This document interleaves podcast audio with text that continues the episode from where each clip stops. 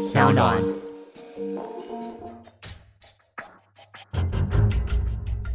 什么是真相？什么是正义？跟着台湾建士权威阿善师，重返那些离奇轰动的命案现场，请听阿善师的见识实录。各位听众朋友，大家晚安，欢迎收听今天的阿善师的见识实录，我是阿善师谢松善。大家好，我是子荣。在今天的节目一开始，要先来感谢所有的听众朋友们热情参与我们在前几集《沉默的证词》这本书籍的抽奖活动。那三二呢，已经帮我们抽出了两位幸运的听众朋友们喽。那如果没有抽到书的话，也不要难过，可以透过本集的资讯栏下方呢来做购买。在未来呢，我们也会为听众朋友们争取更多的好康好礼，也请大家多多支持还有推广了。是的，最近呢，一样有很多听众朋友呢留言给我们，除了呢鼓励我们之外呢，也有喜悦呢，希望我们呢能制作的一些题材。那我们制作团队都有听到哦，我们会努力呢准备。现在我们谢谢一位听众呢，他叫做想当呢犯罪心理师的设计师，他说这是呢我第一次留言，因为呢真的超级喜欢这个节目。听阿善师呢分享过往的办案经验，还有呢见识专业的一些分享，非常的满足。还因此呢去图书馆借了阿善师和李昌钰博士的一些书来看。谢谢你们呢制作这么棒的节目，希望未来呢也能有机会呢在 YouTube 看到呢阿善师和子荣。那因为呢，我和阿善师哦，其实都还有手边的其他工作。那平常录制节目的时候，都是用休假的时间来录制的。加上呢，如果真的要做 YouTube 的话，在影片的制作上面，可能要花更多的心力，还要学习剪辑等等的。在短时间啦，目前我们应该还是不会做影像的作品，但我们会好好考虑的哦。谢谢所有听众朋友们的许愿还有留言。那另外呢，还有一位听众朋友叫做 Carol Joe，他说呢，能够从阿善师的工作经验当中学习到。许多无法从学校获得的新观点还有知识，助理主持的搭配提问还有意见都非常的具有水准。希望未来呢也可以多加的这些非本国籍的案件，用阿善师的专业知识呢去帮大家做分析。那因为现在的市场上面对于案件分析的内容和节目，基本上呢都不是专业的人士，所以呢非常的希望这个节目呢可以一直做下去。之前呢我们也有谈了几个像美国啊。日本啊、韩国的一些案件，未来呢，我们也会再找其他国家的一些案例呢来聊聊。不过呢，因为国外的案件呢，就要呢靠收集网络新闻呢来拼凑一些案件，有一些资料呢不是很足够，不像呢国内的案子呢，我可能会从呢一些报章、杂志，还有呢一些判例的资料等等呢，来作为我们评论的参考。可能呢，在见识的判断上面，只能大概的一个推敲，我们一样也会努力准备的哦。谢谢呢，Carl Joe 的一个留言呢和支持。那在今天的节目当中，也要带着大家呢回到了国内的案件。在十二年前，也就是民国九十七年，在新北市的一位妇人，她叫做华彩慧，因为太阳穴中枪死在车子里面。这到底是一起自杀案还是凶杀案呢？阿善师。这个案子呢，是发生在民国呢九十七年十月十四号呢凌晨三点钟左右。一位呢海巡署的一个主委安检所的队员呢，他在巡逻的一个行进上面呢，他经过呢台六十一线的高架桥底下的一个道路，发现呢有一辆车子呢蛮可疑的停在路边，往前一看，赫然发现。驾驶座上呢，有一名女子呢，头部呢遭枪击出血，已经没有生命迹象。她吓了一跳，赶快的就跟警方报案了。那经过警察调查结果呢，这名妇人是住在呢新北市三芝区的一位四十三岁的妇女呢，叫做华彩慧。她被发现的时候呢，她右手拿着手机，身上呢系着安全带。斜倒在呢驾驶座上面，那子弹呢是从他的左侧的太阳穴贯穿了头部，然后呢再击破呢右侧的车窗呢，然后飞射出去。于是呢，招人以行刑式呢贴近的方式来枪决，也在呢车内有找到了弹壳的基证，但是呢，妇人看起来呢死前好像没有挣扎的迹象。进一步搜索之后呢，在车门的门把处呢，也找到了有一些呢纸张的碎片。当时呢，侦办的警方表示，第一眼呢就认为这个案子不单纯，因为呢后续的侦查呢发现。华彩慧呢，在被杀之前呢，他还有打一一零的电话，但是呢，并没有讲话。再加上呢，车内找到的一些基证呢，警方慢慢的在拼凑呢案件发生的一些状况。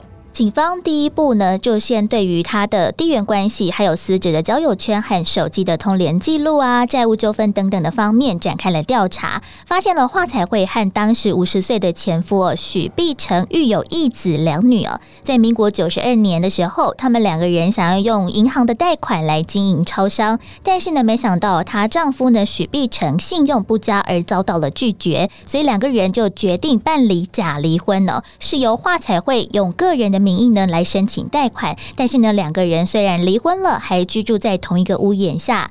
而当时呢许碧成就供称，因为妻子呢欠当铺大概有四十万左右的债务，所以在当天呢要去谈还款的事情。那后来呢就接到了华彩会的来电，说他在关渡桥附近被跟踪了。到底华彩会是招惹到谁，还是呢他的先生许碧成有所隐瞒呢？当时呢，警方的确呢，在华彩会的手机里面发现了一些呢疑似当铺业者传来的简讯。那内容呢，就讲到说：“华小姐，你要骗我几次？一拖再拖，一延再延，时间到了，电话又不接，你太过分了。”那警方呢，也因此呢，先对呢当铺人员展开呢监听跟调查。但是呢，当时警方也想。一间当铺会为了四十万元而杀人吗？那你杀了以后钱一定拿得到吗？而且如果在关渡桥呢，他发现被跟踪，为何呢不开车呢转往人多的地方去呢？反而呢是往桃园呢大园比较偏僻的地方呢前进？而且呢他有打一一零报案，但是呢又不讲话。另外呢他有打给先生说有被跟踪。那先生呢？为什么不积极的赶快呢出去找人呢？或是赶快的报案？此外呢，我们一开始呢讲到，警方呢在画彩绘的车上呢有找到一些纸张的碎片，经过呢拼凑起来呢，发现写的是交流道以及呢台六十一线等字样。那个碎片的范围呢不大，大概两公分左右，但是就隐约的看到这些字样。就好像呢，在指引华彩会要去的这个案发的地点一样，在种种的疑点之下呢，警方呢也去调了华彩会呢在案发前几天手机的通联记录呢跟基地台发讯的位置，发现呢事发的前几天华彩会就曾经呢两度到案发现场去，更查出呢其中一次。华彩会的哥哥华明雄呢，也和他的妹妹一同前往案发的现场。同时呢，还有另一名呢，跟华明雄就是华彩会的哥哥呢，有密切联系的男子呢，施耀忠。而这名施耀忠呢，曾经有枪爆的前科，更在呢华彩会过世之后，他马上的就卖掉了车子。另一方面呢，警方也调出呢住家附近的监视器画面。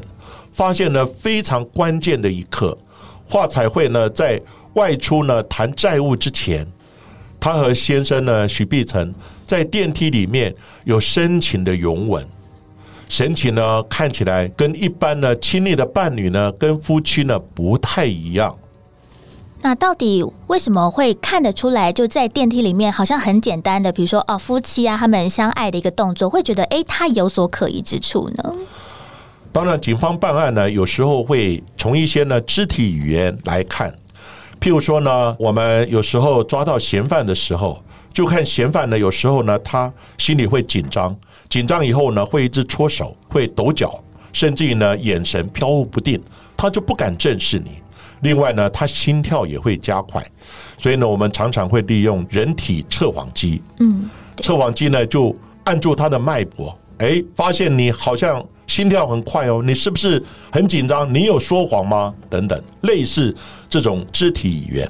那这个案子里面呢，其实呢，华彩慧呢和她的先生在电梯里面呢申请的拥吻。当然呢，这个拥吻呢，一般来讲，如果是情侣拥吻呢，大概是几秒钟，嗯，而且呢，那老夫老妻呢，大概一个是在东南角，一个是在西北角，啊，大概不会有这种先请拥吻，所以呢，有时候是一种。生离死别，或是呢要出远门的时候，就会有这种动作。所以呢，这种动作呢，看起来跟一般的情侣跟夫妻的拥吻呢不太一样，而且他的动作里面还有拨拨头发，另外呢，华侨会还拍拍这个先生的脸颊等等，而且拥吻的时间长达了八秒钟。很多的动作，再加上现场的状况有一些异常，当然就引起警方整个案件的一个串联。嗯，其实我有看过那个影像哦，真的有点像是与妻诀别的感觉，对，生离死别这样的一个状况。嗯，所以这样看起来呢，好像呢最有嫌疑的就是这一位施耀宗了。为什么他跟华彩会还有华明雄会曾经出没在同一个地点，而且呢离案发现场非常的近？到底呢她的丈夫许碧成知道了些什么？难道是他们联手要杀掉了华彩会吗？在这个案件经历了三个月的调查之后，警方呢有了重大的进展。有一位秘密证人向警方呢表示说，其实华彩会他在生前曾经透露了完整的自杀计划。这到底又是怎么一回事呢？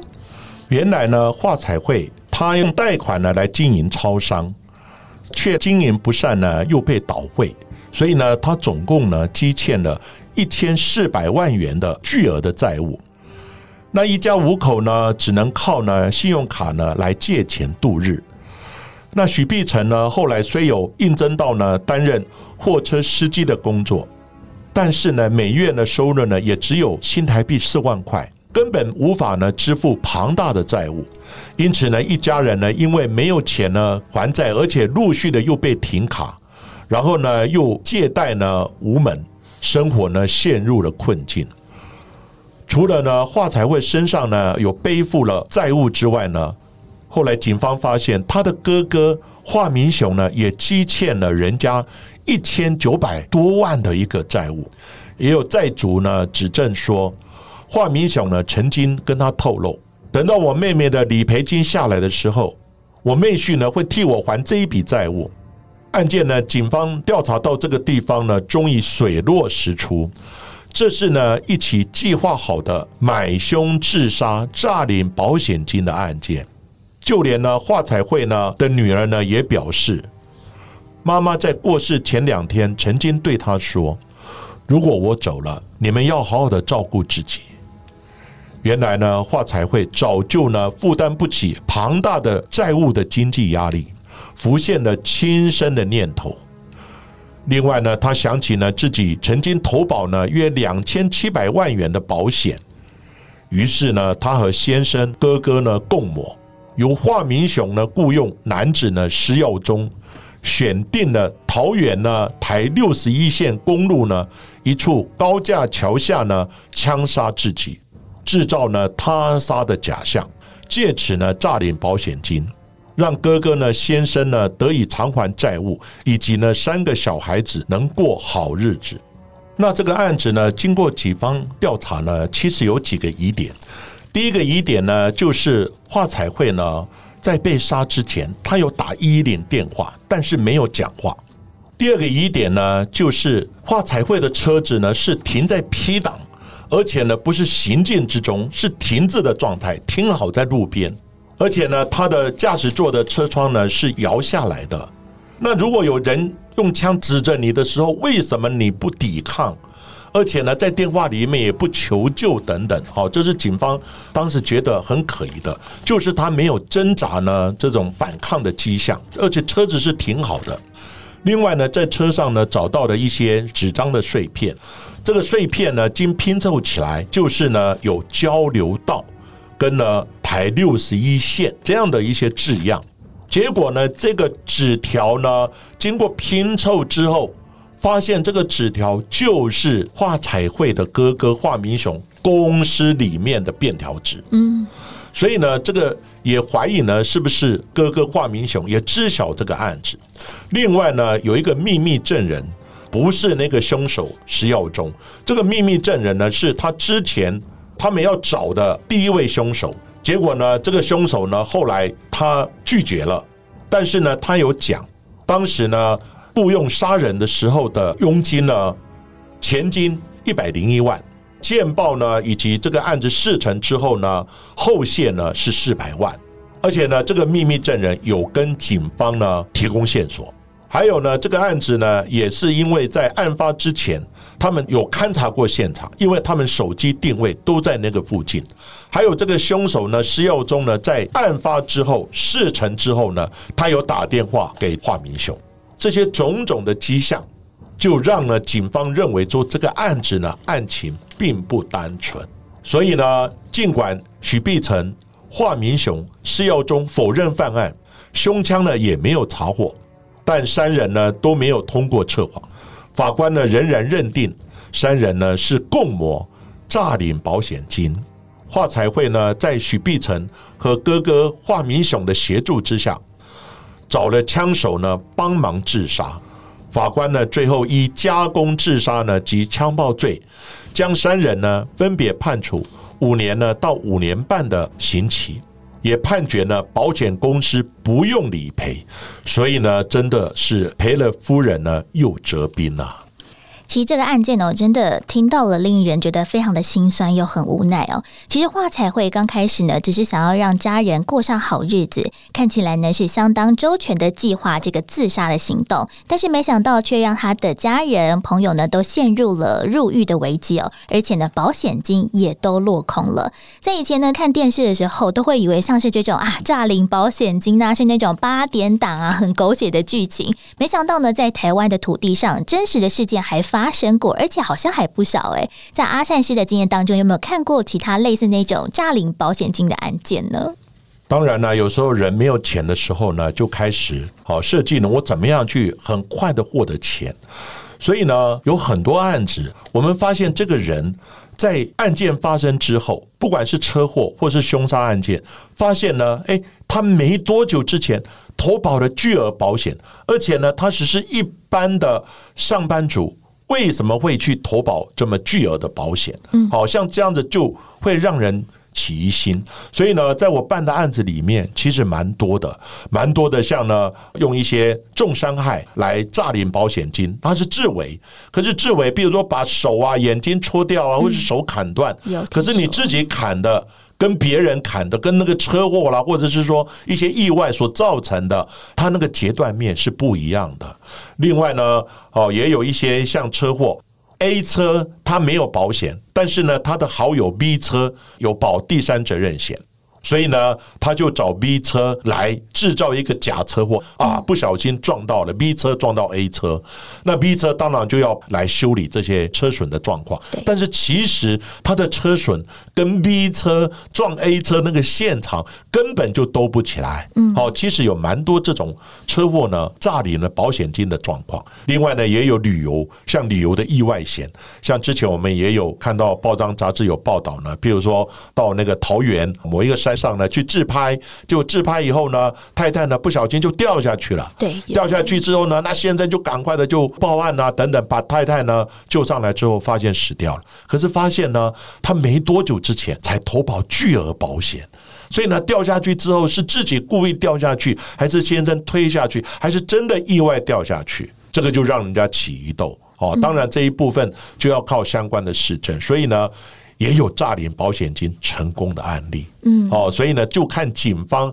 在办案的过程，以及呢，保险公司提供的相关的市政，以及呢，警方侦查的过程，种种的迹象拼凑起来。但是我要告诉各位，警察办案有一定的办案的推论逻辑。基本上呢，你要诈领保险金，跟真正的意外、跟真正的车祸所造成的基症造成的状况是不一样的。警察还是能明察秋毫，不要认为警察很好骗。每一个车祸呢，好。或是一个案件诈领保险金都一定能得手，太多这种例子，最后还是被警方突破了。嗯，而且我记得好像有一些哦是保险公司，因为他们要赔偿嘛，那当然他们赔了那么多，所以一定要把它好好查清楚。当然所以我记得好像有蛮多的案子是保险公司哎觉得有疑点，然后反而去找上警方来去做后续的破获的耶。是，现在保险公司呢，他们也有呢去注意到这一点，所以呢，保险犯罪防治中心他们就会举办了一些专业的一些见识啊等等哈、侦查相关的一些训练。那训练什么？保险员。所以保险员从你提供的资料、提供的照片、提供的现场、提供的车辆等等，他去看跟你受伤、跟你投保的时间、跟你保额的额度呢、跟你的收入呢，还有他的时间的长短等等，都是会让他们起疑心的。而且刚刚我有讲过，真正的。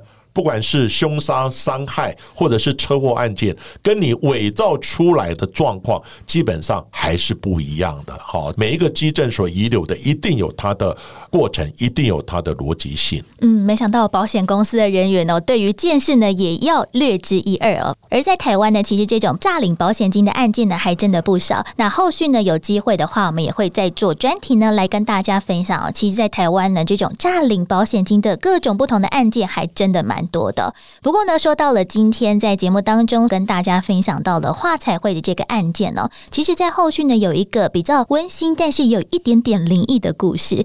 根据了当年承办的远景呢说，其实呢，华彩会要自杀之前，也曾跟女儿说过了蛮多的话。他说呢，如果妈妈走了，要好好照顾自己，而且呢，还另外强调，只要看看妈妈买的斗鱼，就会想起妈妈。在侦办案件的过程当中，当然警方呢也一度到了华彩会家里面来做搜索，希望呢可以找到更多有力的证据。他在他们家的电脑里面呢，只要打上的关键字。斗鱼，马上呢，下一个搜寻的画面就会出现了华彩会骑机车的照片呢。这个真的是一个非常诡异的连接。那也有可能是华彩会，其实在过世之后，一直呢牵挂着他们的家人吧。这个案子呢，虽然不是我办的，但是我研究这个案子呢，以及看到呢，当时侦办的警方呢，看到这个案子呢，不胜感慨，赔了夫人又折兵了。没错他们发现呢，华彩会是一个非常负责任。一百分的好妈妈，可是呢，她今天呢，就因为经营超商不利，所以呢，赔了很多钱。对，赔了很多钱以后呢，然后又发现哥哥也负债了，他自己的生活也过得不是很好，然后呢，又跟亲友啊等等这些借债，所以呢，他举债了蛮多钱的。那最后呢，他只好想说牺牲我，看能取得一些保险金来还款相关的债务，好让呢哥哥呢跟先生的债务可以还清，以及呢三个小孩可以过很好的生活。但是呢，后来发现他错了。为什么呢？因为警方也不是省油的灯。你今天要用这样的一个加工自杀的方式，请杀手把自己杀掉，然后呢诈领保险金。其实警方有一定的侦办的过程，但是呢，让警察比较感慨的是他牺牲的精神。他非常爱这个家庭，非常爱他的小孩，但是呢，为了这个债务呢，为了家庭，为了他的哥哥、先生、小孩呢，最后牺牲了自己。可是牺牲到最后是根本不值得，因为最后一毛钱都没拿到。不过这里呢，也有人问我说，为什么牺牲的常常都是女人？真的哎，倒是哎，明明所以呢，这一点呢，我实在是无言以以对。我真的非常呢敬佩呢天下的女性，遇到问题的时候，男的都躲在旁边，女的都跳出来，然后呢，甚至以牺牲自己的生命来挽救整个家庭哈。所以只能说，天下的妈妈，天下的女性都是很伟大的。今天的节目呢，我们就讲到这个地方。好，谢谢各位收听呢阿善师的见识实录。大家喜欢节目的话，记得在 Sound On、Spotify 还有呢 Apple Podcast 上面呢来订阅我们的节目，并且呢留言呢回馈给我们，还有呢要记得给我们五颗星哦。